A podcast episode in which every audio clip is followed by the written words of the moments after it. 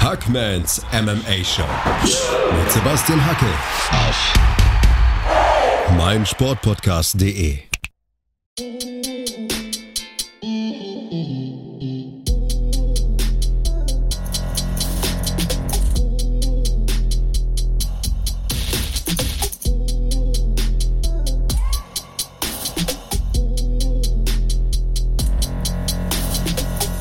Hallo da draußen und herzlich willkommen zu einer kleinen Bonusausgabe von Hackmans MMA Show auf meinsportpodcast.de.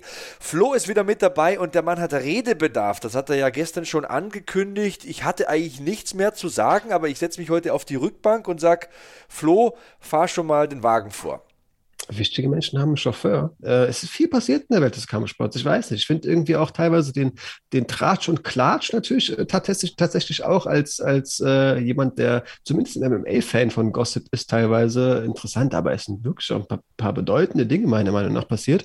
Dachte wirklich, ein, zwei Sachen sollte man nicht, ähm, nicht ähm, verschweigen. Wir haben ein paar Kuriositäten, wir haben ein paar interessante Sachen, also wirklich Dinge auch, zu denen man vielleicht zwei, drei Worte verliert. Für mich spannend, äh, könnten wir direkt äh, beginnen, dass ähm, laut Kyle Daukos Kevin Holland einen Move ins Weltergewicht plant. Da bin ich kurz stutzig geworden. Der Kampf ist ja abgesagt worden wegen der Verletzung. Wir sollten ja eigentlich ihr Rematch machen. Was hältst du zu solch einem Vorhaben bei solch einem langen, dürren Kerl wie Kevin Holland? Ja, Kevin Holland hatte ja mal behauptet, er wolle mehr Strength and Conditioning machen und Masse draufpacken. Den Plan scheint er jetzt schnell verworfen zu haben. Mit 1,91 und einer nicht muskulösen, aber doch athletischen Figur ist das ein ambitioniertes Vorhaben, würde ich mal sagen. Also der Cut wird nicht angenehm. Ich halte ihn aber für realistisch ich bin auf jeden Fall mal interessiert. Also was Big Mouth macht, ist ja wenigstens mal diskussionswürdig und immer witzig. Bin gespannt, was da rauskommen kann. Zuletzt lief es ja im Mittelgewicht nicht mehr so gut. Also er war ja so das neue geschnitten Brot im Jahr 2020. Da hat er fünf Siege hingeklatscht. Und im laufenden Jahr gab es zwei Niederlagen und diesen von dir angesprochenen No-Contest gegen Kyle Dawkins. Vielleicht ist das so der Versuch, sich ein bisschen neu zu erfinden. Würde ich mir auch so auslegen. Also man muss die Information natürlich mit Vorsicht betrachten. Also bitte nicht hören, dass es laut Kyle Daukos so ist, der Einzige, der das bisher in die Öffentlichkeit getragen hat. Ähm, wenn er den Cut gut schafft, hat er im Weltergewicht größere Chancen, Top 5 mitzuspielen als im Mittelgewicht? Ist halt auch eine recht ringerlastige Division. Ne? Ja, und das und bisher da, eigentlich sein großes Problem. Das ist sein Kryptonit, genau das wollte ich sagen. Also gut, noch hat er das ja nicht kommuniziert und man kann da ja auch wieder intervenieren und dann sagen, nee, ähm, das stimmt nicht. Oder man kann es mal versuchen für einen Kampf und dann doch wieder in die andere Division zurückkehren. Prinzipiell bin ich nicht so positiv gestimmt, wenn Kämpfer eine Division tiefer gehen und merken dann, es haut nicht hin und kehren dann wieder zurück, weil sie aus der Division ja sowieso weg wollten. Also mhm. ja, wirft ein paar rote Flaggen auf, aber sagen wir es wie es ist, Kevin Holland ist jetzt nicht dafür bekannt, stichhaltige Schlachtpläne zu schmieden und detaillierte Gameplans aufzustellen. Das ist einfach ein Instinktkämpfer und ich denke, das Ding probiert er jetzt einfach mal und mei, Dinge, die Kevin Holland probiert, von denen andere gesagt haben, oh, weiß nicht, ob das gut ist, klappen komischerweise häufiger als nicht. Also, hey, ich wünsche ihm alles Gute. Er ist ein unterhaltsamer Entertainer im Octagon und äh, ich freue mich auf seinen nächsten Kampf, so oder so.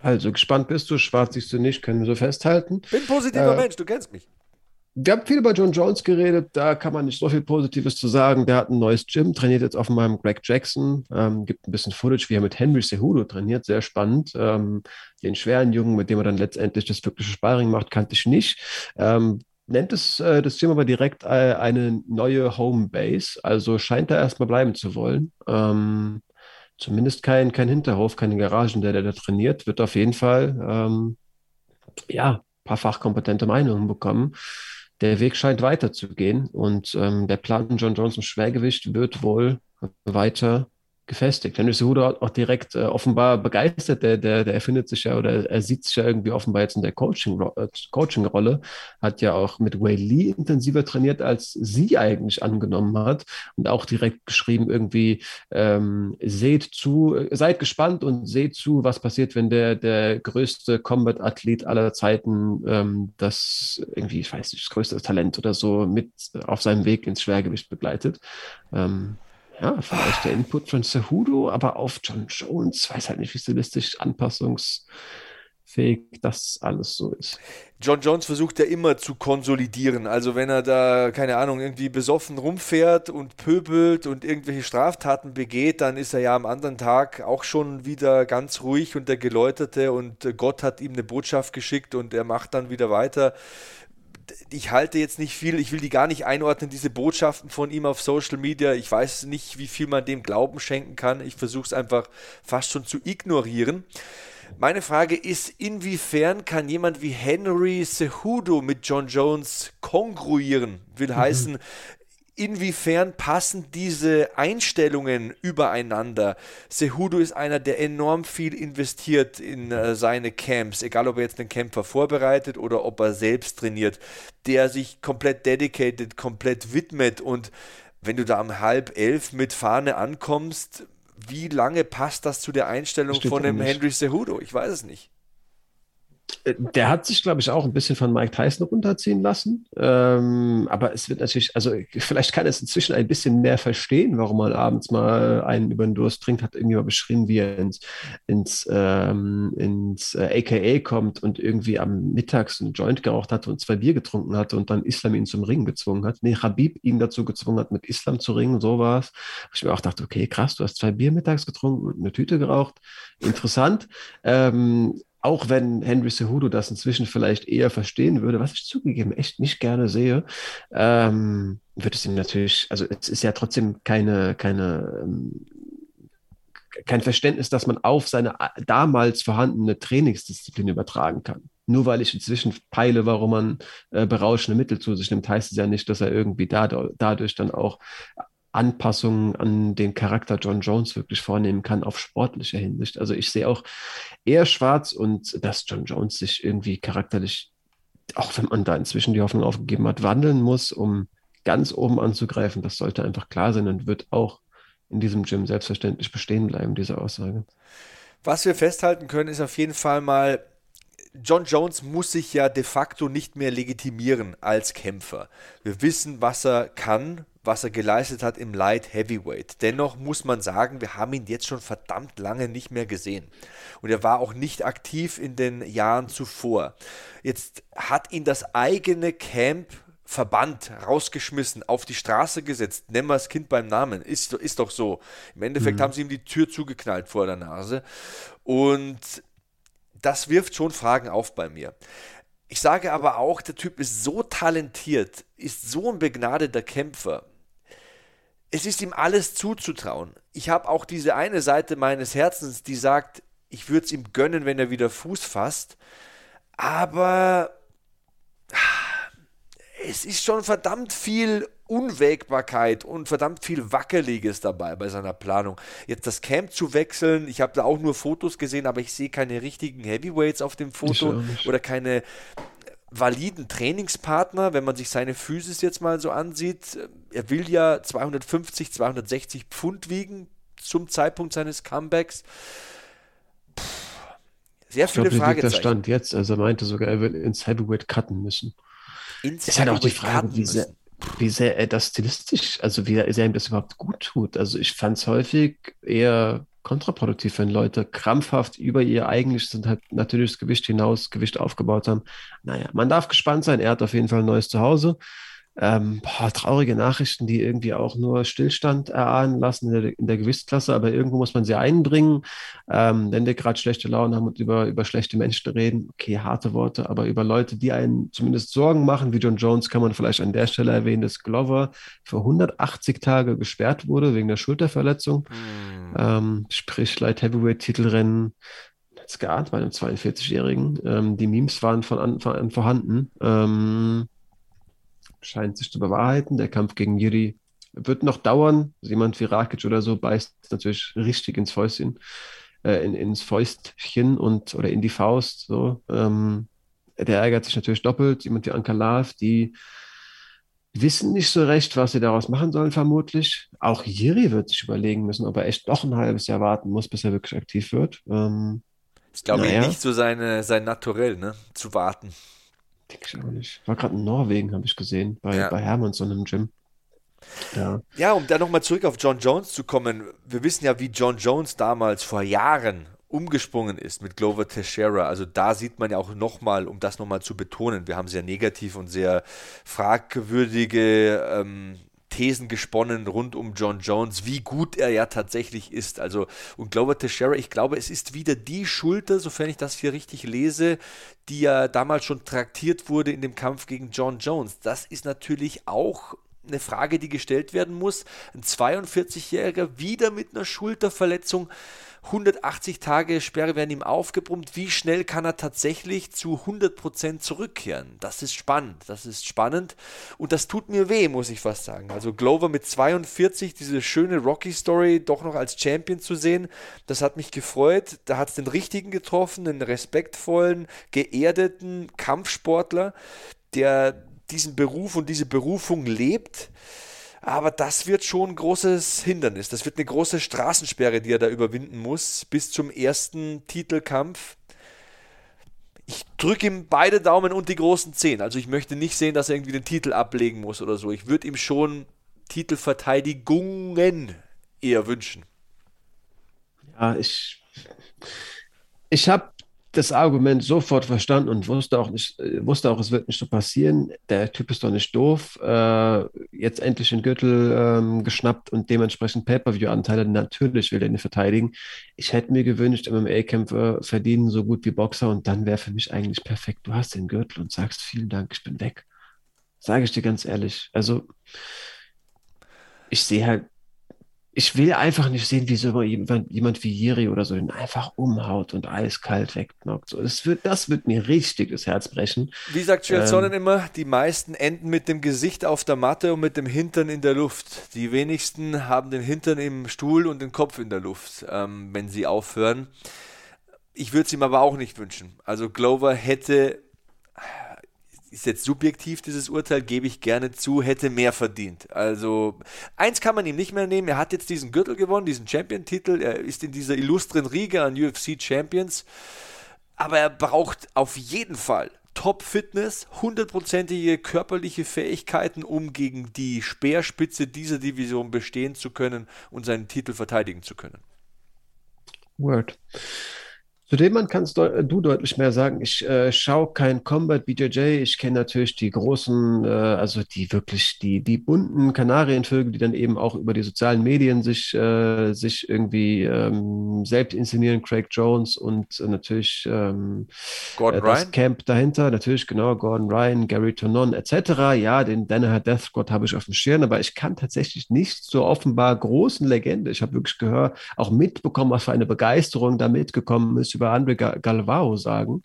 Ähm, der Kerl hat bei One unterschrieben, einerseits für Grappling-Wettkämpfe und One hatte große Probleme, genau für den angesprochenen Gordon Ryan, ähm, Gegner zu finden. Denn ich meine, der Mann hat, äh, ja, der packt Gewicht auf, das er nicht braucht, um gegen irgendwelche Leute antreten zu können und hat auch im Podcast bei Joe Rogan beschrieben, das hat sich Warren ganz, ganz anders vorgestellt. Die hatten offenbar nicht so wirklich Plan, wie sehr ich gestruggelt habe, in diesem Combat Grappling Gegner zu finden. Die Leute nehmen nicht an, ähm, haben sich da erhofft oder ja ausgemalt, wir, wir nehmen den Champ unter Vertrag und dann haben wir da ja ein, zwei Leute, die das submitten kann. Nee, er hatte keine Bock drauf. Ich schätze, das wird auf jeden Fall ähm, eine, eine Vertrags, ein Vertragsabschluss sein, der natürlich auch derartige Matchups sich, sich verspricht. Ich weiß nicht, ob die beiden schon mal aufeinander getroffen haben, aber der Mann ist für Grappling-Duelle da, aber eben auch für MMA. Und da wird es spätestens wirklich spannend. Ähm, machen wenig Leute, die aus dem Sport und vor allem sehr erfolgreich aus dem Sport kommen. Gary Tonon, da ja einer der wenigen, der Mann macht es ziemlich gut. Ich bin gespannt, wie, wie Andre Galvao es tut. Was sagst du mir zu dem Mann? Was kannst du mir zu dem Mann sagen? Also Galvao ist eine absolute Brazilian Jiu-Jitsu-Ikone. Ähm, mhm. Ich habe ein paar seiner Tapes mir angeschaut. Ähm, gut, da muss ich sagen, gibt es tatsächlich, ähm, auch wenn ich ihn persönlich jetzt nicht so unbedingt ähm, toll finde, die Gordon Ryan Tapes, die ich persönlich von den Instructionals ja besser finde, aber de facto mal vom Können, von der Vita, vom ganzen ähm, Lebenslauf im Brazilian Jiu-Jitsu ist das, was Andre Galvao, Gi und Nogi, das muss man ja tatsächlich okay. beides erwähnen, geschafft hat, unfassbar gut. Also hat zum Beispiel die ADCC Worlds gewonnen und zwar nicht nur in seiner Division, sondern im selben Jahr auch die Absolute, also gewichtsklassenübergreifend. Krass. Hat äh, mehrere Superfights bei den ADCCs gewonnen, zigfacher Brazilian Jiu-Jitsu Weltmeister, ein unfassbar physisch starker Grappler. Einer, der einerseits nie die Luft ausgeht, der andererseits aber auch Kraft hat wie ein Bär und äh, die Technik, die damit einhergeht, denn ansonsten gewinnst du nicht so viele Titel in verschiedenen Gewichtsklassen, trittst teilweise gegen Leute an, die 20, 25 Kilo schwerer sind ähm, als du und hat auch im Brazilian Jiu-Jitsu Leute besiegt, die man als MMA-Fan kennt. Also ich denke mal an Husima Palhares. Ähm, da gab es damals auch einen, Show, einen Showfight äh, gegen Chris Whiteman, hat äh, Fabricio Verdum besiegt bei, in einem Absolut-Kampf, hat hat Hafeldos Anjos besiegt bei den ADCCs, also hat so viel erreicht. Ich glaube einfach, dass es für ihn nichts mehr zu erreichen gibt, auch äh, im No-Gi-Grappling oder im Gi-Grappling. Ich meine, äh, die letzten ich rufe mir hier gerade mal den Wikipedia-Eindruck auf, äh, die letzten 1, 2, 3, 4 Superfights bei den ADCCs jedes Mal gewonnen, hat er jedes Mal einen Gürtel mit nach Hause genommen. Was willst du noch beweisen, wenn du André Galvao bist und, und seit über 10 Jahren alles einstampfst irgendwie? Ähm, gut, manche sagen, er sollte... Ähm, Nogi kämpfen gegen äh, Leute aus der Danaher Death Squad, zum Beispiel gegen Gordon Ryan. Ähm, der Kampf kommt leider nicht zustande. Ein Schelm, der Böses denkt. Offenbar doch?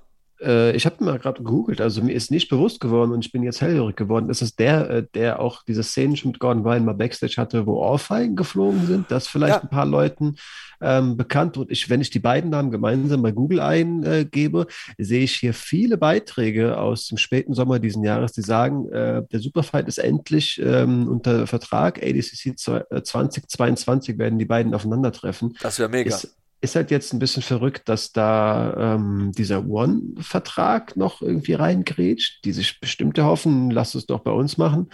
Aber egal, wo sie, wo sie grappeln. Ich könnte ähm, mir vorstellen, dass spannend. er das im Vertrag so hat, dass er diesen einen Kampf, ist ja nur ein Grappling-Match, dass er das machen darf tatsächlich. Ähm, ein paar Facts noch, also er hat zum Beispiel Israel Adesanya jetzt zum Purple Belt gemacht.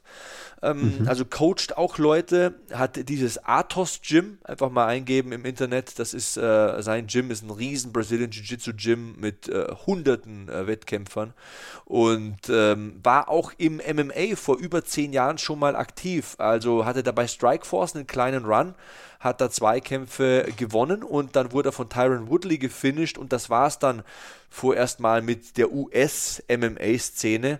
Jetzt scheint das doch nochmal wissen zu wollen. Mit 39, ich weiß nicht, ähm,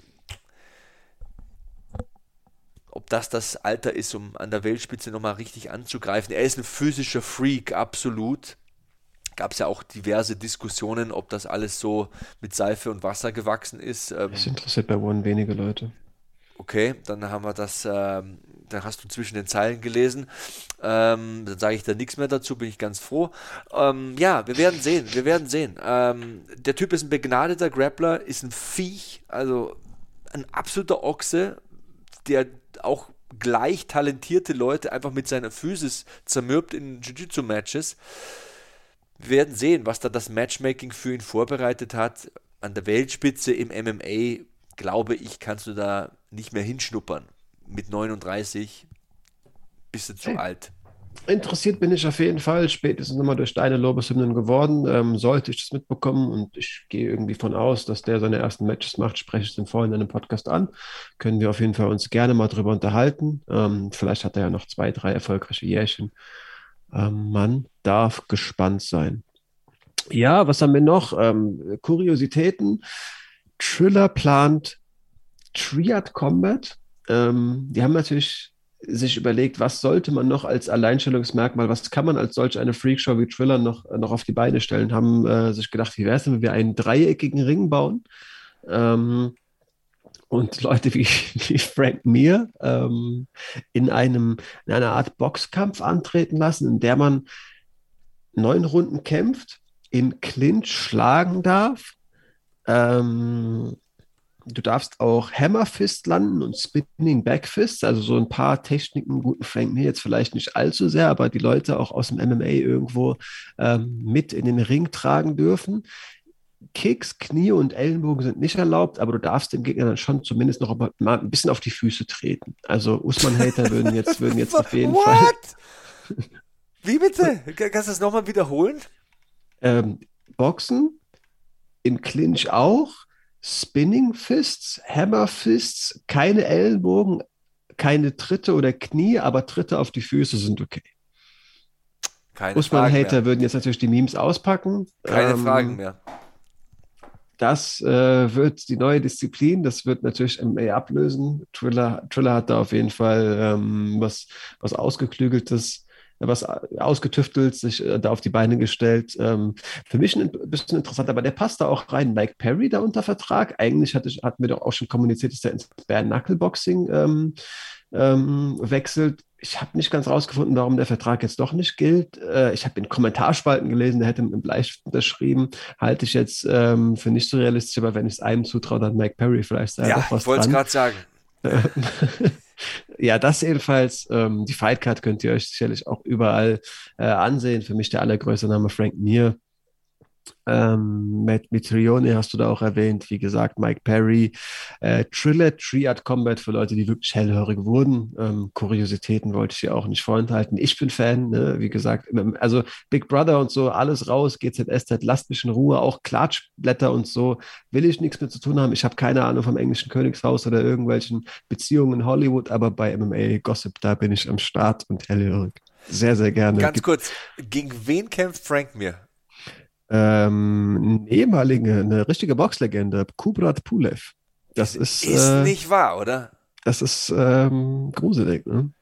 Kubrat Pulev hat letztes Jahr gegen Anthony Joshua geboxt. Ja, ich weiß. Aber er, er weiß halt, er kann nichts mit Spinning äh, Elbows und Hammerfists anfangen. Ah ja, na gut, ja, dann machen wir es. Ja, das hast du mich überzeugt.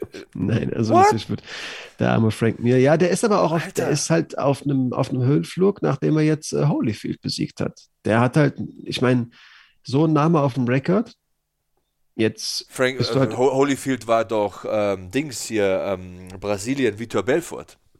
Ach, stimmt, das habe ich tatsächlich. Oh Gott, Frank Mir, das. Aber der hat natürlich, oh, der hat auch, der hat überraschend gut geboxt. Also ich will nicht sagen, dass der gegen Pulev gewinnt. Aber, aber der das, hat, dann würde ich jetzt auch auflegen, muss ich sagen.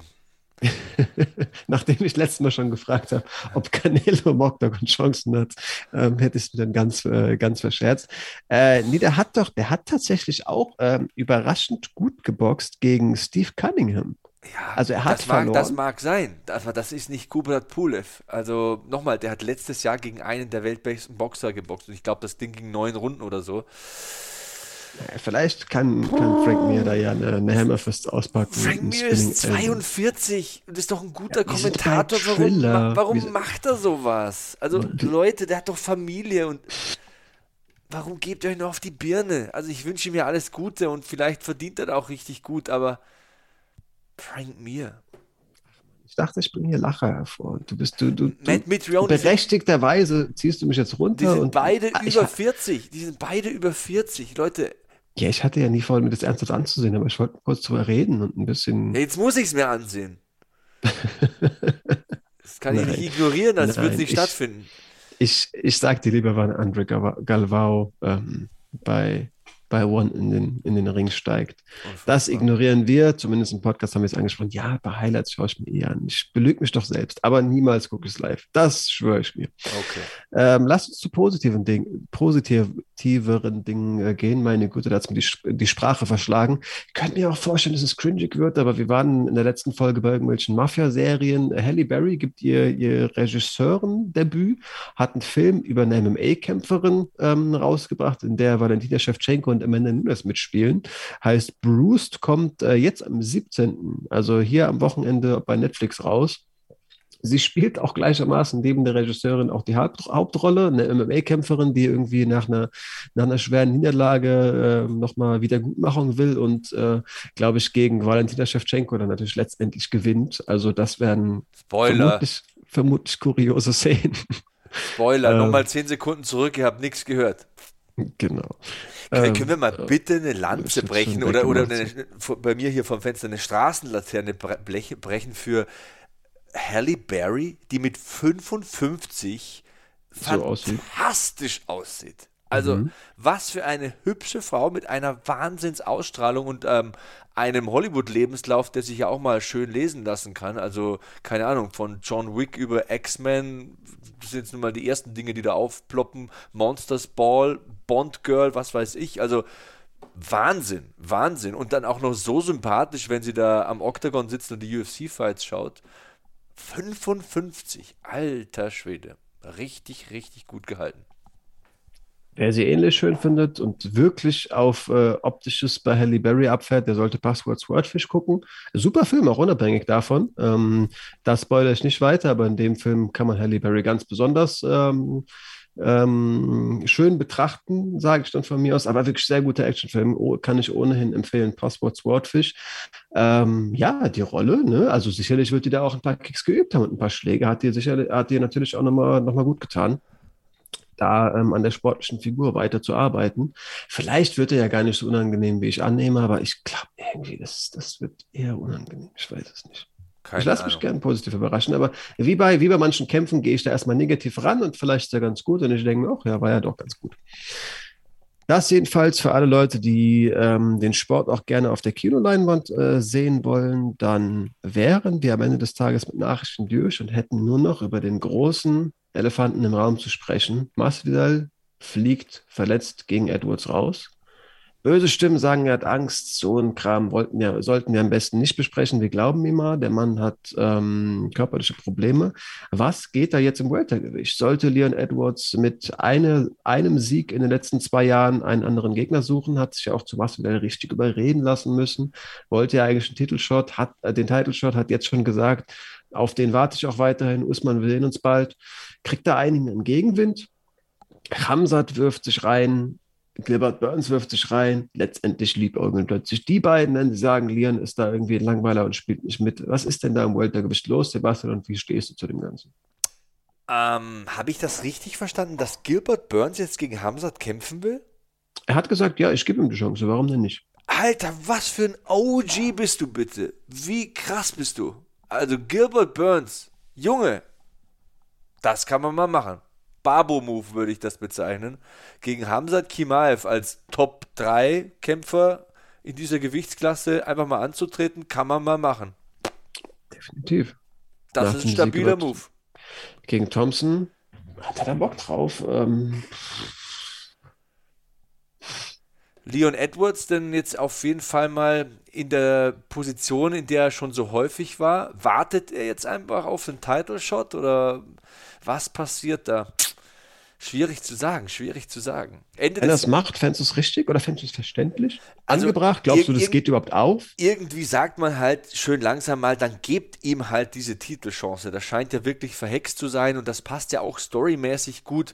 Die letzte Niederlage vor etlichen Jahren hat ihm ja ähm, Usman beigebracht. Das wäre so ein Full-Circle-Ding und Usman überrundet ja sowieso schon langsam die ganze Division. Jetzt könnte er mal einen frischen Gegner wieder gebrauchen, den er zugegebenermaßen schon mal besiegt hat, aber das ist halt sechs, äh, fast sieben Jahre her, glaube ich. Ähm, in dieser Division gibt es übrigens auch noch ein ähm, Top-Matchup und zwar Stephen Thompson gegen Bilal Muhammad. Auf jeden Fall kommen wir jede Sekunde gerne zu. Ähm, Szenario: Hamza Chimav slammt Gilbert Burns aus dem Octagon hinaus oder Gilbert Burns springt dem mit, einer, mit einem Flying Heel Hook in die Hüfte und tappt den innerhalb von zwölf Sekunden. Äh, schon auch gut denkbar, dass Leon Edwards den Titelshot nicht bekommt, oder? Nehmen wir an, das Matchup findet statt, ne, findet relativ schnell statt und einer gewinnt eindrucksvoll. Ich kann mir nicht vorstellen, dass der Sieger von Burns und Himaev den Title Shot bekommt. Nein? Okay. Himaev hat noch keine fünf Kämpfe in der UFC und Burns wurde deutlich gefinisht von Usman. Jetzt, auch wenn er hier gegen den ich sag's mal, natürlich ist er kein Newcomer, aber gegen den in Anführungszeichen Newcomer Himaev gewinnt, kann ich mir nicht vorstellen, dass Gilbert Burns schon wieder einen Title Shot bekommt, wenn er gefinisht wird vor ein paar Monaten. Und Himaev ist von meinem Gefühl her zwei, vielleicht drei Siege davon entfernt. Da muss noch ein größerer Body of Work her in der UFC. Du kannst nicht nach vier, fünf Kämpfen sagen, jetzt habe ich den Title Shot ist mein Gefühl. Da haben andere viel mehr auf dem Kerbholz hier in der Top 5, in der Top 10. Und ich würde auch vom Gefühl her sagen, verdammte Axt, wenn es nicht sein soll mit Three Piece and a Soda und allem drum und dran, dann gebt Leon Edwards doch den Title Shot jetzt. Ich, das wäre ein frisches Matchup. Das ist auch der Leon Edwards in der besten Form aller Zeiten. Besser wird er nicht mehr, wenn das jetzt nicht packt. Packt das nicht gegen Kamaru Usman. Gebt ihm doch das Ding. Ich bin dabei, ich bin auch Leon-Fan zugegeben. Ähm, ich glaube, es sollte eigentlich, finde ich, nie wirklich so sein, aber ich glaube, es gibt Matchups, bei denen geht es nicht für beide Athleten um gleich viel. Es ist jetzt auch eigentlich kein Geheimnis, klar, der eine kämpft äh, mit der Entlassung, der andere, ja gut, grindet halt irgendwie in der UFC rum. Ähm, für mich war, war Edwards Masvidal so ein Matchup ganz klar, wenn Leon gewinnt, 100% Title Shot, wenn Masvidal gewinnt, vermutlich nicht. Er hat zweimal verloren, was willst du da machen? Ähm, ich glaube tatsächlich, Burns Chimaev ist auch so ein Ding.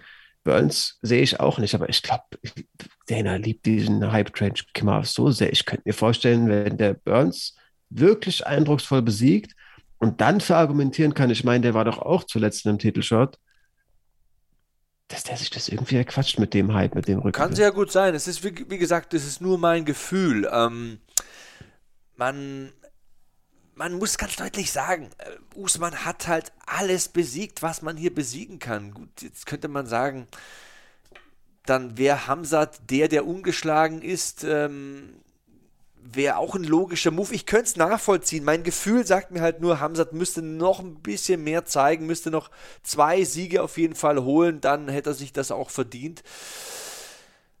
Aber wenn es zustande kommen würde, würde ich es mir natürlich anschauen. Also diese Hamzat Himaev Story ist ja auch schon wuchtig. Ich meine, 4-0, glaube ich, jetzt in der UFC, ne? Und dazwischen auch nochmal Covid durch TKO besiegt. Ähm, den Typ scheint aber, Da war auch kurz vor der Aufgabe. Ja, aber ist rausgekommen und hat dann das Ding noch gefinisht, so vom Gefühl her. Ähm, bei Masvidal widerspreche ich dir. Masvidal, auch wenn er die nächsten zwei verliert, Masvidal entscheidet, wann er aufhört in der UFC. Der macht den. Ja, natürlich, aber ich wollte sagen, wenn Masvidal würde, selbst wenn der Leon auch von mir aus mit einem Flying Helo besiegt, ja. in, in zwölf Sekunden, der wäre halt nicht ins Titelrennen direkt no way. gekommen. Zwei Niederlagen ja. gegen Usman, das genau. letzte Mal deutlich mit Vorbereitung, keine Argumente. Keine. Genau, nur das wollte ich sagen, genau. Ja, ja spannend. Äh, ich fände es korrekt, wenn sie, wenn die Kimaev noch ein bisschen weiter testen. Einfach auch nur fair der, dem ganzen Roster gegenüber, aber naja, man darf gespannt sein, vielleicht tappt den Burns ja oder knockt ihn aus oder was auch immer. Vielleicht findet der, findet der Start, Kampf ja gar nicht statt. Aber ein Kampf, der offenbar wirklich stattfindet, du hast ihn schon angesprochen, am 18.12. wird er angesetzt. Stephen Wonderboy Thompson kämpft gegen Belal, remember the name, Muhammad. Riesenchance für Belal, sich ähm, einen Namen zu machen auf Kosten des Elite-Strikers, der ja auch schon, man kann es tatsächlich so formulieren, mit einem Bein auf dem Weg nach draußen ist, Ende 30 in der UFC. Aber ein spannendes Matchup. Potenziell sogar Grappler gegen Striker, denn Belal wird ihn natürlich an Zaun pressen mhm. wollen, versuchen sein Game zu implementieren, aber wir haben in der Vergangenheit gesehen, dass das nicht so einfach ist gegen Stephen Wonderboy Thompson, einen Mann, den ich persönlich sehr gerne mag, der ein super. Vertreter ist für diesen Sport, der diesen Kampfsport-Spirit so toll verkörpert und lebt und Kinder unterrichtet und die mit einem eigenen Bus vor der Haustür abholt und so. Ich mag den Kerl einfach, ich fühle den total. Auch dieses Zusammenspiel zwischen ihm und seinem Vater finde ich richtig toll. Es gibt einfach nichts, was ich an dem nicht mag.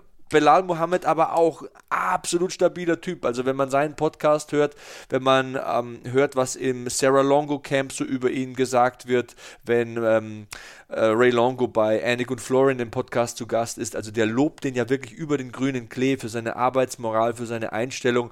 Ich glaube, das wird erstens mal ein enorm fairer Kampf, zweier Ehrenmänner, zweier Sportsmänner und ein interessantes Stilduell, denn wenn Belal da die Lücke nicht schließen kann, wird das schön auseinandergenommen aus der Distanz. Und umgekehrt, wenn äh, Belal die Lücke schließen kann und Wonderboy ähm, ein bisschen fressen kann, Energie rauben kann und äh, da versucht ihm die, die Seele rauszureißen mit seiner Arbeitsmoral, dann wird das ein harter Tag im Büro für Wonderboy.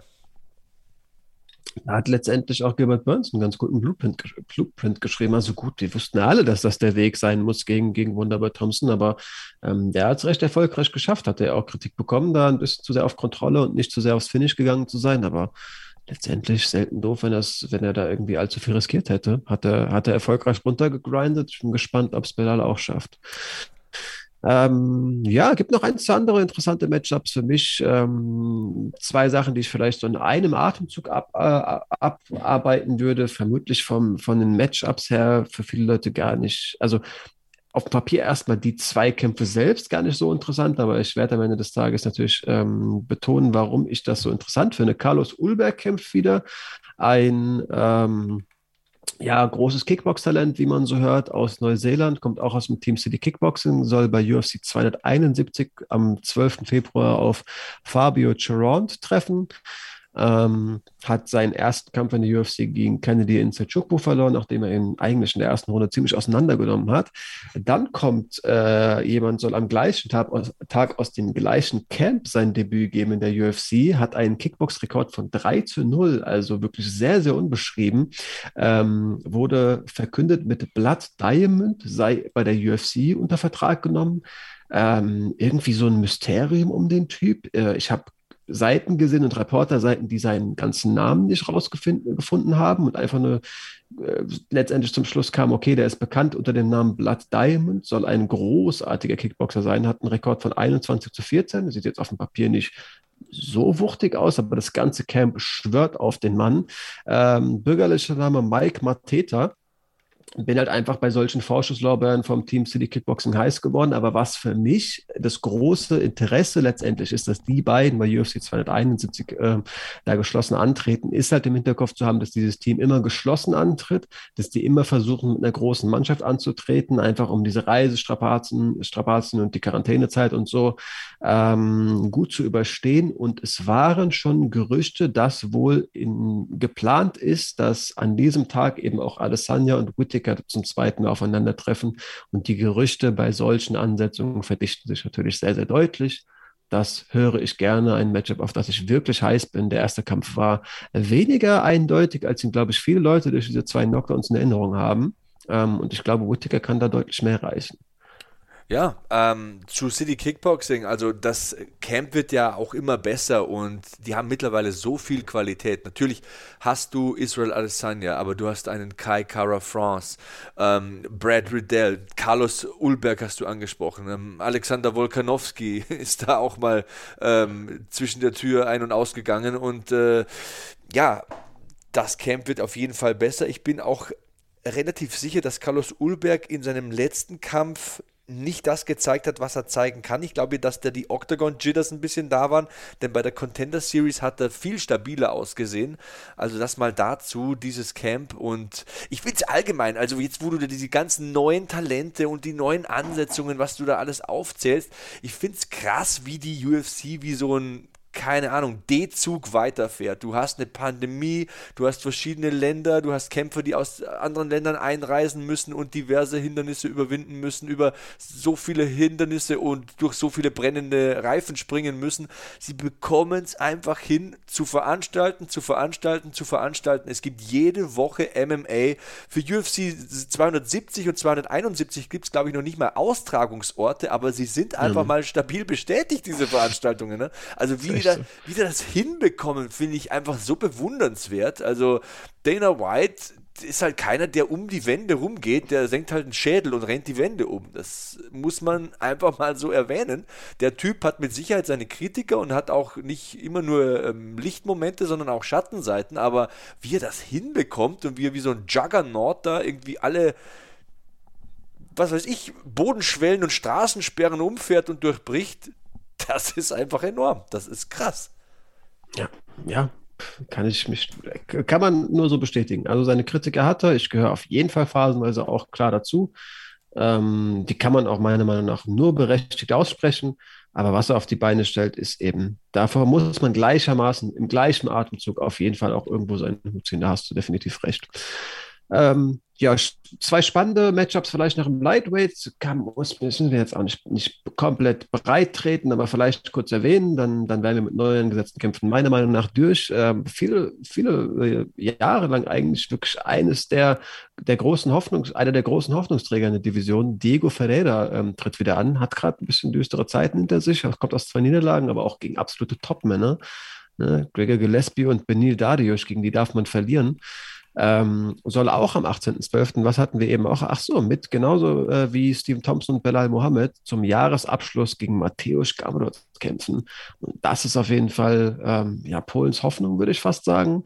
Auf jeden ähm, Fall, auf jeden Fall. Also ich meine, wenn du ähm, Hot Sauce, Scott Holtzman und äh, Lil Heath und Jeremy Stevens vorzeitig jeweils besiegst, da hast du was drauf. Und aus Europa schaut man ja immer gleich mal mit großen Augen auf Leute, denen sowas gelingt. Deswegen ist, glaube ich, Mateusz Gamrot nicht nur, wenn man die polnischen Fans betrachtet, sondern auch ganz explizit uns mal als europäische MMA-Gemeinde nimmt, ein Kämpfer, auf den viele, viele setzen. Ja, und vor allem als Europäer versteht man dann eben auch, boah, KSW, vielleicht noch M1, ja, okay, aber KSW ist eigentlich die größte, die leistungsdichteste Organisation Europas. Da war der halt mal kurz Two-Division-Champion, Lightweight und Weltergewichts-Champion, hat den Lightweight-Titel viermal verteidigt, drei UFC-Kämpfe, drei Boni. Ist auch eine richtige Kampfsau. Also ist einer, der immer was bringt und äh, auch äh, viele Boni einstreicht äh, für seine Kampfweise, auch wenn er mal verliert zwischendurch. Also ist keiner, der ohne Niederlage ist. Das kann man jetzt auch nicht sagen. Hat ja, glaube ich, äh, was nicht der UFC-Einstand sogar? wo er die äh, Punktniederlage einfährt. Doch, doch, genau. Er war in Anführungszeichen nur dreimal im Oktagon. Ja. Genau aber dennoch, der immer im roten Bereich fährt und immer was bietet. Also kann man nicht sagen, äh, dass das irgendwie langweilig wäre, wenn der im Oktagon steht. War auch eine Split Decision, war auch gegen einen guten Mann mit Gudam Kotelatze, auch, glaube ich, bester Freund, so auf jeden Fall im Kampfsport von Ramsat Chimaev. Also der wird auch von motivierten Leuten gepusht. Ähm, auch Georgier, glaube ich. Ja, du, Topmann. Ähm, ich bin gespannt auf dieses Matchup und dann würde ich natürlich aus deutscher Sicht nochmal an die Neuansetzung gehen. Nasrat, Nasrat Hakbarast hat nach seiner Enttäuschung gegen Dan Hooker schon wieder einen Kampf. 19. Februar erst, aber das Ding ist schon offiziell gegen John McDessie. Ähm, du hast bereits im Vorhinein mal, wir haben zwei Sätze dazu gesprochen, gesagt, dass es natürlich auch ein harter Brocken, der ihm da vorgesetzt wird. Also, man muss schon sagen, in der UFC gibt es halt irgendwie nicht so die Pausenkämpfe, wo du sagst, so, den besiege ich jetzt mal und dann kommt wieder ein starker Gegner. Du hast halt immer Hammergegner und ja, man muss ja aus deutscher Fan sich tatsächlich sagen, man wünscht ihm da alles, alles Gute, weil die UFC-Matchmaker machen ihm das Leben nicht leicht. Und sie haben natürlich auch äh, gesehen, und da ist er auch selbst schuld mit seinen guten Leistungen, dass er was kann und dass man tatsächlich so erkennen muss, dass das Talent auf jeden Fall mal für die Top 15 reichen kann. Und jetzt kommt mit John McDessie, einem etablierten Kanadier in der UFC, der nächste Hammergegner. Also alles, alles Gute. Beide Daumen sind gedrückt. Nasrat Hakparast. Definitiv. Sympathischer Junge. Also ich auch da wieder, ne, wir haben es zu Whittaker gesagt, ist immer die, die, die Darstellung in der Öffentlichkeit, aber alles, was ich von dem höre, sagt, gibt mir das klare Bauchgefühl. Ich glaube, das ist ein guter Mensch. Ja, man muss auch mal, mal, wertschätzen, zum Beispiel für seinen letzten Kampf gegen Dan Hooker, was er da auf sich nimmt, genau, was er da hat über sich ergehen lassen müssen und wie übel ihm das Leben da auch mitspielt, verliert seine Mutter noch ein paar Tage vor dem Kampf. Warrior, ist ein Krieger und äh, da kommt man nicht umhin zu sagen, Junge, ich wünsche dir alles Gute, hast du dir verdient. Du hast dein Leben nach diesem Sport ausgerichtet und ähm, dann hat man auch verdient, dass man da die Lorbeeren einstreicht. Ja, Mann. Ja, das zu den neu angesetzten Kämpfen. Wir kommen jetzt vermutlich nicht mehr zu einem wirklichen Preview der neuen Fightcard.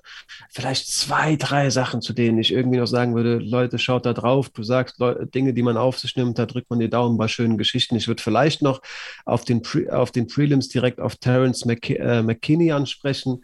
Der Mann hat eine Lebensgeschichte, die ist irgendwie auch inspirierend. Ich glaube, die hörst du gerne. Hat mit dem ja, französischen ähm, Talenten Fares Siam zu tun. Hat den Luigi Ventramini zuletzt besiegt, besiegt also äh, Fares Siam jetzt. Ähm, den kennen ja viele Leute, weil Paddy Pimble den, den so umgenietet hat. Terence McKinney jedenfalls Äh, 94er Baujahr, das vielleicht so, wenn ich die Geschichte anfange zu erzählen, direkt mal vorweggeschoben, war 2016 zweimal klinisch tot aufgrund von einer Überdosis. Ähm, ich weiß jetzt nicht, was er sich was er genommen hat, aber es scheint nichts Gesundes gewesen zu sein und es werden wohl Drogen gewesen sein. Ähm, 2019 an der Contender Series teilgenommen und verloren. 2021 dennoch sein Debüt in der UFC gegeben und dabei den bis dahin schnellsten KO UFC Lightweight hingelegt mit sieben Sekunden. Also das irgendwie für mich so ein so eine, so eine Story, da denke ich mir auch so krass, also das ist irgendwie filmreif. Die, die Stories kennt man ja von so einem Mac Brown und so einem Kurt McKee. Ja, nicht McGee, nur irgendwie. Das ist, ähm, es, es ist so, dass man, ich sag's immer wieder und es klingt so abgedroschen, aber du darfst im Leben nie aufgeben und es gibt wirklich schlechte Situationen im Leben und es gibt Einbahnstraßen, in denen man da manchmal feststeckt, aber so ein Fall macht einem halt auch wieder Mut, ne? Wenn du Spruch wenn quasi der Grabstein schon ausgesucht ist und äh, du bist ein paar Jahre später dann in der UFC und äh, bist ein Hoffnungsträger, im Leben ist alles möglich. Man muss dran glauben und muss vor allem verdammt hart arbeiten. Aber das ist eine tolle Geschichte. Und da kommt man ja auch wieder so an den Punkt, wo man sich dabei ertappt, dass man den einen oder anderen Daumen drückt und sagt, Junge, dir würde ich es gönnen, weil das ist eine geile Story ja, die Märchengeschichte wurde mit diesem, diesem schnellen Knockout natürlich auch irgendwo schon geschrieben. Wenn sein Leben ein Film wäre, würde sie vermutlich dort enden. Es wäre, hätte man vermutlich dem Regisseur gesagt, hey, es wäre jetzt ein bisschen drüber, dass der am, am Filmende auch noch den Gürtel in die Luft tragen darf. Aber hey, vielleicht geht sie weiter. Ähm, zweiter Kampf in der UFC ist auf jeden Fall am Sonntag. Prelims beginnen bereits um 21 Uhr. Nee, Samstag also. Ab Mitternacht kann man dann die Maincard verfolgen. Ähm, zu Beginn Debüt nicht Debüt, aber äh, Opener, auch für mich, glaube ich, ja, nee, der zweitinteressanteste Kampf der Karte, Adrian Janas gegen Davy Grant, kennen, glaube ich, auch viele Leute. Davy Grant, guter, guter Mann, guter Freund von Bisping, ähm, wurde ja im letzten Kampf von Chito Vera so, so übel zugesetzt, aber er hat so einen geilen Fighter-Spirit, ist finanziell gar nicht notwendig, hat ein erfolgreiches Restaurant, ein erfolgreiches Gym, ähm, ja, und als wirklich schon eigentlich man, der in, in einem Alter ist, in dem man zumindest, wenn man es finanziell echt nicht mehr benötigt, wenn die Karriere jetzt noch nicht auf äh, in vollem Gange läuft, nicht mehr wirklich so am Grinden oder grinden möchte. Er will's, was natürlich auch dafür spricht, dass er den Kram wirklich, wirklich liebt und einfach aus dem Herzen tut und nicht irgendwie, weil er es doch notwendig hat und keinen Plan B hat. Finde ich ganz geil. Adrian Janas dagegen, großer, ja, Hoffnungsträger auch, irgendwie so ein, so ein Top-Talent, wird ja sehr viel mit Masvidal verglichen. Ich finde es auch unfair, da nur an die Optik zu denken. Ja, der hat optisch was von Masvidal, aber stilistisch auch ziemlich ähnlich. Ähm, wirklich auch guter Boxer, schlägt gute Hände, kam auch bei die Contender Series. Bin gespannt auf diesen Opener. Kommentierst du? Ähm, dieses Event wird der geschätzte Kollege Elias Stefanescu kommentieren, ähm, mit dem ich auch bei GMC ähm, Ende November am Kommentatorenpult sitzen werde. Ganz, ganz feiner Mensch und ein sehr, sehr fachkundiger MMA-Journalist, der seit Jahren Berichte und Artikel schreibt. Also ich habe vor niemandem im deutschen MMA mehr Respekt als vor Elias. Ähm, und Dangerous Davy Grant ist natürlich auch einer, den man respektieren muss. Du sagst es schon, ehemaliger Trainingspartner von Michael Bisping für mich so ein Fighters-Fighter. Also mhm. einer, der es nicht mehr machen müsste, aber macht es halt, weil es Bock macht und weil er es machen will. Hat sich, glaube ich, im vorletzten Kampf auch den Fuß gebrochen und man ist doch so zum Kommentatorenpult gehumpelt. Und einfach, der hat gegrinst übers, über, so, über beide Wangen. So, so wie mir ist jetzt der Geldbeutel runtergefallen. Ja, ich habe mir den Fuß gebrochen. Gut, äh, gehen wir weiter, so ungefähr. Äh, Mitte 30 halt einfach mal in der Form seines Lebens. Ähm, und was für ein Weg auch. Also Finalist bei Staffel 18 von The Ultimate Fighter. Auch einer, der sich irgendwie alles fünfmal erarbeiten muss, dem irgendwie nichts in den Schoß fällt. Ähm, wird immer besser. Also Ground Game war ja immer schon ausgezeichnet, hat ja wirklich als Grappler begonnen, hat aber auch die Power und auch ein paar stabile Kombinationen mittlerweile, um Kämpfe zu beenden. Ähm, hochsolider Grappler, der nach 20 Jahren irgendwie im Training immer noch besser wird und immer noch Lücken schließen kann. Und auch die Geschichte ist geil. Hat halt ein komplettes Restaurant am Laufen, hat ein eigenes mhm. Fitnessstudio vor dem Haus und ist auch noch dreifacher Vater. Ich glaube, zwei von den Söhnen sind irgendwie auch schon so wenigstens mal in der Amateurkarriere. Einer, glaube ich, okay. einer macht, glaube ich, MMA, einer Muay Thai und äh, trainieren halt mit dem Dad zweimal am Tag. Also es ist halt einfach mal ein geiler Typ. Ne? Es ist halt wirklich ich, ein geiler Typ. Und der ist so respektvoll immer, finde ich. Also, ja, voll, voll. Du der merkst gar halt, kein, Michael Bisping stichelt den richtig an. Jetzt rede endlich Scheiße. Der hat ein inoffizielles Face-Off, äh, eine, eine Pressekonferenz gemacht. Der ist ja genauso mit Chito Vera befreundet. Ja. Hat die beide bei sich in den Podcast eingeladen, weil die auf der Undercard oder auf jeden Fall nicht in den, in den letzten Kämpfen äh, gekämpft haben. Dementsprechend nicht auf die PK eingeladen wurde. Hat gesagt, jetzt redet endlich Scheiße und David Grant sitzt da so fröhlich grinst. Na, na, I, I can't do that. Ja, so. das ist halt auch so ein Typ, der immer von Ohr zu Ohr grinst. Du merkst halt so, das ist der, der Kerl, der halt seit seiner Kindheit oder seiner Jugend UFC-Tapes schaut und jetzt sitzt er da selbst und feiert das halt mega ab. Also es freut mich extrem, dass ich den wieder sehen darf. Alles erdenklich gut. Ähm, ganz, ganz ja. äh, cooler Typ. Ja, Mann. Ich höre den auch reden und kriege gute Laune. Danach haben wir Joanne Calderwood gegen Tyler Santos. Auch, ja, eigentlich bedeutender Kampf im Fliegengewicht. Nummer 6 gegen Nummer 9.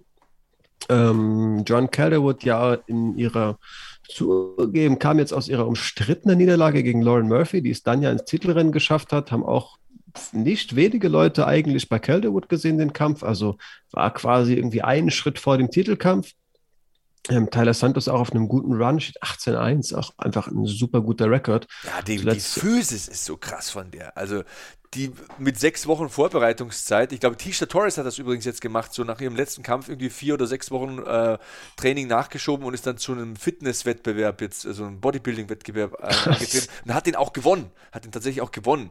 Und bei Taylor Santos ist das ja auch so, also die die Physis von dir, die schmale Teile, die ausdefinierten Oberschenkel. Also das ist eine Sportlerin. Du merkst, das ist ein schnell zuckender Muskel und die wird immer besser. Taylor Santos ist ja im Stand sehr solide, ähm, aber sie kann jetzt auch Gegnerinnen am Zaun kontrollieren und der Bodenkampf wird wirklich um Galaxien besser, finde ich, von Kampf zu Kampf bei ihr. Also sie ist für mich so ein Dark Horse, arbeitet sich Stück für Stück nach vorne. Die Bilanz passt auch, lebt für den Sport, was ich so bei Instagram sehe, ist am Ackern wie ein Pferd. Und ich sehe da so eine gestandene Kraft in dieser Fliegengewichtsdivision wie Joanne Calderwood in der mhm. deutlichen Außenseiterposition in dem Kampf. Also das Momentum, der Schwung ist für mich auf der Seite von Tyler Santos. Ich auch. Next Generation, aber die wird einen Brocken äh, erstmal Vorsicht gesetzt bekommen. Also ich glaube an Calderwood, da muss sie wirklich, da, da muss sie arbeiten für. Auf jeden um Fall. Auf jeden Fall. Das ist kein Spaziergang im Park. Äh, Calderwood wird das versuchen, ugly zu machen. Ja. Dann haben wir äh, Rani Yaya, ähm, ich glaube BJJ, äh, ziemlich renommierter, renommierter Grappler gegen Kyung Ho Kang. Hat ähm, Rani Yaya, wo du sagst, nicht mal die ADCCs gewonnen in seiner Gewichtsklasse? Weiß es zugegeben nicht, aber der ist auf jeden Fall BJJ sehr, sehr versiert. Das zumindest kann ich sagen. Ähm, zuletzt auch Ray Rodriguez ähm, submitted, ist ja auch ein Typ 2710, was ein Rekord. Also der hat auch irgendwie alles gesehen. Ich bin der Beste, ich bin der Beste. 2007, hier steht's doch. ADCC World Champion bis 66 Kilo.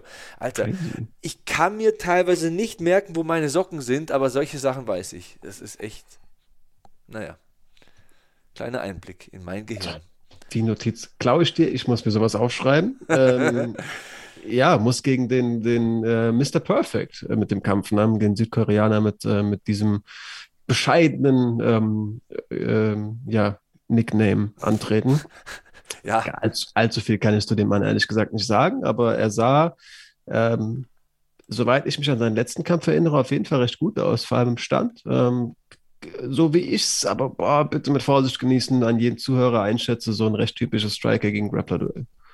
Ja, Raniaya kann immer auf seine Grundlagen zurückgreifen, das auf jeden Fall mal. Aber was hier äh, Kang, Kang Kyung Ho ähm, auf seiner Bilanz hat, ist sehr, sehr ordentlich. Also 1, 2, 3, 4, 5, 6, 7, 8, 9. Zehnter Kampf jetzt in der UFC von den letzten neun sechs gewonnen, ein No-Contest, zwei Niederlagen. Das ist doch gut lesbar, würde ich mal meinen. Solide ist ein bisschen, ein bisschen Understatement fast noch. Ne? Ja, ja, ja, auf jeden Fall. Auf jeden Fall. Ich kann mich erinnern an seinen äh, Start gegen Alex Caceres. Das äh, ging über die Runden. Und äh, da hat äh, Caceres, glaube ich, dann diesen positiven Dopingtest abgeliefert. Ich glaube, es mhm. war irgendwie Mariana Metabolites oder so wurden nachgewiesen oder so und dann war es ein No-Contest damals. Ähm, dann zweiten Kampf auch wieder verloren, aber seitdem läuft es irgendwie. Also ja, interessantes Ding. Äh, auf jeden Fall, aber am interessantesten wird es auf jeden Fall danach. Das für mich, ja, People's Main Event äh, gucke ich viel, viel interessierter drauf als auf das Main Event, muss ich einfach so offen sagen. Auf das ich auch auf jeden Fall Bock habe. So, so möchte ich jetzt auch nicht klingen. Caitlin Vera gegen Misha Tate, auf jeden Fall auch ein spannendes Matchup. Aber Michael Chiesa gegen Sean Brady ist auf jeden Fall so ein Ding, wo ich mir denke, boah, das ist ein Kracher. Sean Brady ja, ja, dieses Hin und Her mit Kevin Lee sollte eigentlich sein Debüt im Weltergewicht sein. Ich glaube, den hätte er ziemlich aufgefressen.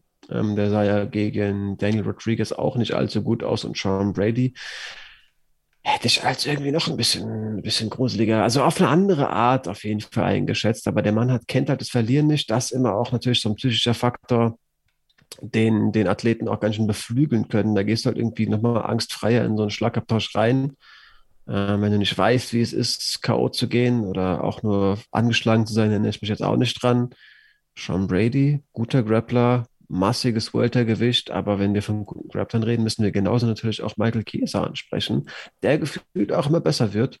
Ähm, Zuletzt ein bisschen ausgebremst worden von Vicente Luque, ne? Hatte ja, Vorfall. Aber der sah doch gut aus bis dahin. Also bis er dann plötzlich da in dieser, was war es, Guillotine landet. Nee, nicht Guillotine. Ich glaube, glaub, es war ein Dars. So ein Dars ist genau, nicht immer ein genau, Dars genau. bei Vicente Luque, wenn ja, ja, heute finisht? Äh, ähm, ja, was will man sagen? Sean Brady ist halt mal ungeschlagen. 4-0 in der UFC, 14 zu 0 insgesamt. Kommt halt mit jeder Menge Schwung in dieses Duell. Und ich ertappe mich dabei, wie ich schön langsam das Gefühl habe, dass Michael Chiesa in den Anzug schlüpft und aus dem Oktagon steigt. Wird immer öfter bei ESPN eingesetzt, ist in dieser Expertenrolle, analysiert da, macht das auch ganz ordentlich. Wollte ich gerade sagen, passt aber auch rein passt also, da ganz gut seit er aussieht, wie er aussieht. Wenn, wenn du den im Lightweight da reingepackt hättest, hättest du mir nicht gedacht. Da sah der aus wie ein Obdachloser. ja, der Cut rein. war auch nicht schön, aber ähm, ja, es jetzt, wird 34 im Dezember und äh, kämpft auf der anderen Seite gegen den jungen Wilden, der noch so viel zu beweisen hat und so viel ähm, ja, vor sich hat, mit 28 noch nie verloren das könnte ein Upset werden. Das könnte so eine Wachablösung sein, dass Sean Brady da jetzt mit Gewalt die Tür zur Top 10 eintritt im Weltergewicht und der andere verschwindet schön langsam in den Anzug oder es kommt ganz anders. Ähm, der packt die Krawatte und, und erwürgt den damit so, ähm, wenigstens mal gefühlt. Ähm, interessant, sehr, sehr interessant. Boah, da hast du aber auch gerade ein düsteres Bild gemalt. Ich dir kurz bei ins Wort gefallen, da dachte ich, du wirst dir nochmal anders überlegen, aber da hast du den Gedanken echt ausformuliert. Der, der, der schickt dir doch nicht in Rente. Nein, so schlimm wird das nicht. Michael Chiesa ist ein guter Mann. Der sah gegen Vincente Luque nicht so schlecht aus. Ja. Ja. Weltergewicht ist halt mit die stärkste Division. Neil Magny richtig runtergegrindet in fünf Runden, wenn ich mich recht erinnere. Guter Mann. Kannst halt, gegen Vicente Luque kannst du halt auch mal verlieren, sagen wir es wie es Eben, ist. eben. Und gegen Sean Brady, so wie er bisher aussah, auch. Nein, nein. Der macht Analystenrolle parallel zur Karriere. Ja. Sei ihm gegönnt. Die doppelten Paychecks sind bestimmt nicht ja. schlecht.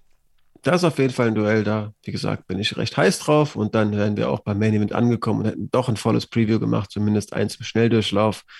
Caitlin Vieira gegen Misha Tate. Ähm, kann ja offen und ehrlich sagen, ich war zur aktiven Zeit von Misha Tate einfach noch kein UFC-Fan. Ich schon. Dementsprechend denke ich mir, dementsprechend in der Retroperspektive diesen Hype nicht ganz greifen können. Ähm, da, wenn man da auf Kämpfe aus, aus ihren besten Zeiten sieht, sieht man letztendlich einfach nur ein Leistungsniveau, das nicht dem heutigen entspricht. Recht schwer, diese Begeisterung zu, zu rekonstruieren. Ähm, aber vor allem natürlich für Oldschooler eine, eine richtig gute Sache, die zurückkommen zu sehen und gute Aussehen tat sie ja gegen Mar Marion Renault. Die Frage ist natürlich, wie aussagekräftig ist das gegen eine Kämpferin mhm. auf einer Niederlagenserie, Anfang 40, auf dem Weg nach draußen in der UFC gut auszusehen? Das muss man jetzt beantworten. Was unbestreitbar ist, ist, dass ähm, Misha Tate auf jeden Fall mal Women's Mount Rushmore Potenzial hat im MMA. Ich meine, sie hat vor 12, 13 Jahren schon bei Strikeforce gekämpft. Ähm, es war ja mit eine der ersten namhaften äh, Gegnerinnen von äh, Ronda Rousey und hat auch in der UFC diesen tollen Moment geliefert, wo sie gegen Holly Holm einfach mal jede Runde verliert und dann in der fünften Runde es schafft, den Rear Naked einzurasten und sich den Champion-Titel holt. Also sie hat Gold getragen in der größten Organisation der Welt. Sie hatte in der UFC eine wahnsinnig tolle äh, Niederlage, äh, Siegesserie nach der zweiten Niederlage gegen Ronda Rousey, so wollte ich sagen, wo alle gesagt haben, ja, jetzt kannst du die ins Grab schaufeln, so ungefähr. Jetzt hat die zweimal gegen Rousey verloren. Das wird nie mehr was mit dem Titel in dieser Division. Dann gewinnt die halt mal fünf hintereinander, packt den Titel ein. Gut, geht dann in de, die Rente vor, in die vorläufige wenigstens, aber kommt jetzt zurück mit einer Form. Also wenn du die Instagram-Bilder siehst, die mhm. ist so fit wie noch nie zuvor, die trainiert noch nie so hart wie zuvor und ähm, sie hat auch diese toxische Beziehung hinter sich gelassen. Sie hat ja gesagt, so mit der Grund, warum ich damals aufgehört habe und was mich jahrelang runtergezogen hat, war diese ganz, ganz schlechte Beziehung, in der ich gesteckt habe. Und das hat sie jetzt alles abgeschnitten. Die Zöpfe hat sie abgeschnitten. Sie lebt ein neues Leben. Sie ist Mutter. Das ist, kann ich dir aus eigenem äh, vier Wänden sagen, immer eine besondere Motivation. Meine Frau, die ist in einer Form, in der sie, die war immer gut in Form, aber sie ist in einer Form, in der sie vor den Kindern nicht war. Die bemüht sich jetzt irgendwie noch mehr. Also, weil immer alle sagen, so nach der Schwangerschaft lassen sich manche Frauen gehen, kann ich überhaupt nicht be behaupten von meiner Frau. Also, die hat momentan wahrscheinlich weniger Körperfett als ich. Und ähm, ja, das, das sieht gut aus, das liest sich gut, das hört sich gut an, das ist eine tolle Geschichte, das ist inspirierend, auch für Mütter und für Frauen Ende 30, die im Sport noch was reißen wollen. Und äh, ey, äh, Misha Tate im Main Event 2021, das ist einfach mal eine geile Geschichte, wenn du sagst, die Frau ist seit 12, 13 Jahren auf allerhöchstem Niveau dabei, wahrscheinlich über 15 Jahre, wenn man die Amateurkarriere mitrechnet beeindruckend, beeindruckend, inspirierend.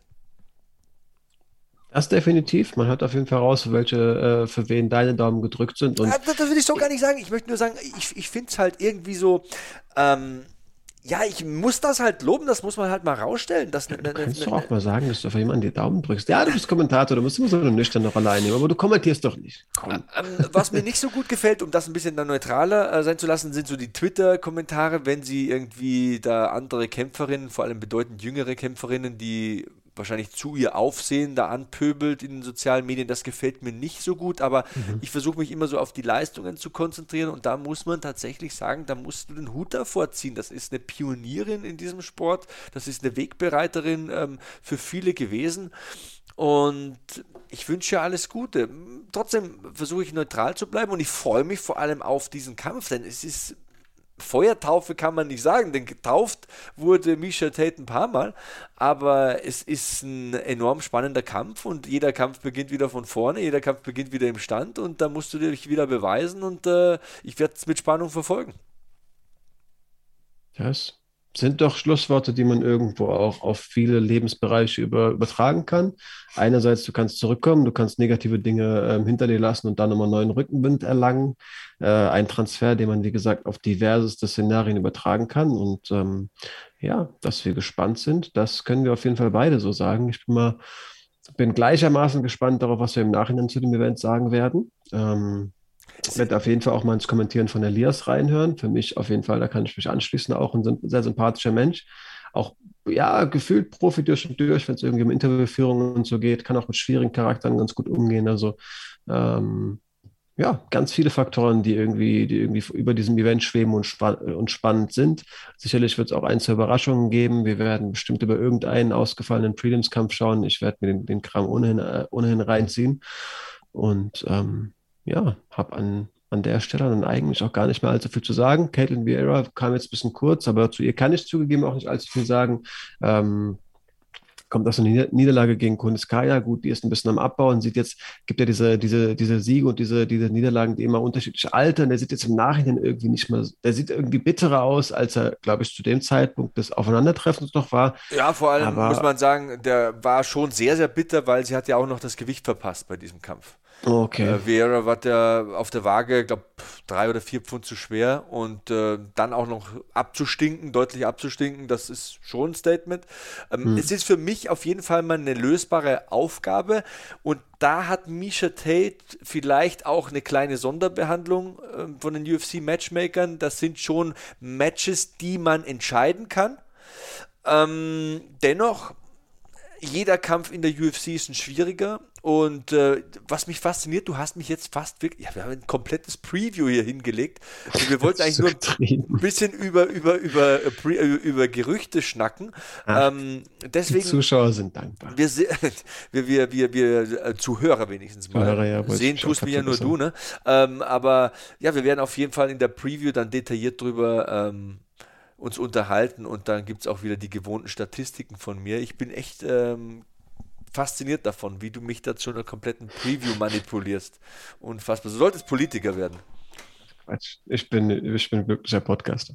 Mein Drucker schaltet sich jetzt übrigens schon aus. So lange Der sagt, das war, das war auch wie so ein Fahrstuhl, wenn du, du musst jetzt aussteigen, Ton. So habe ich den gerade wahrgenommen. Jetzt, die Tür gehen jetzt auf, jetzt mach dich ab.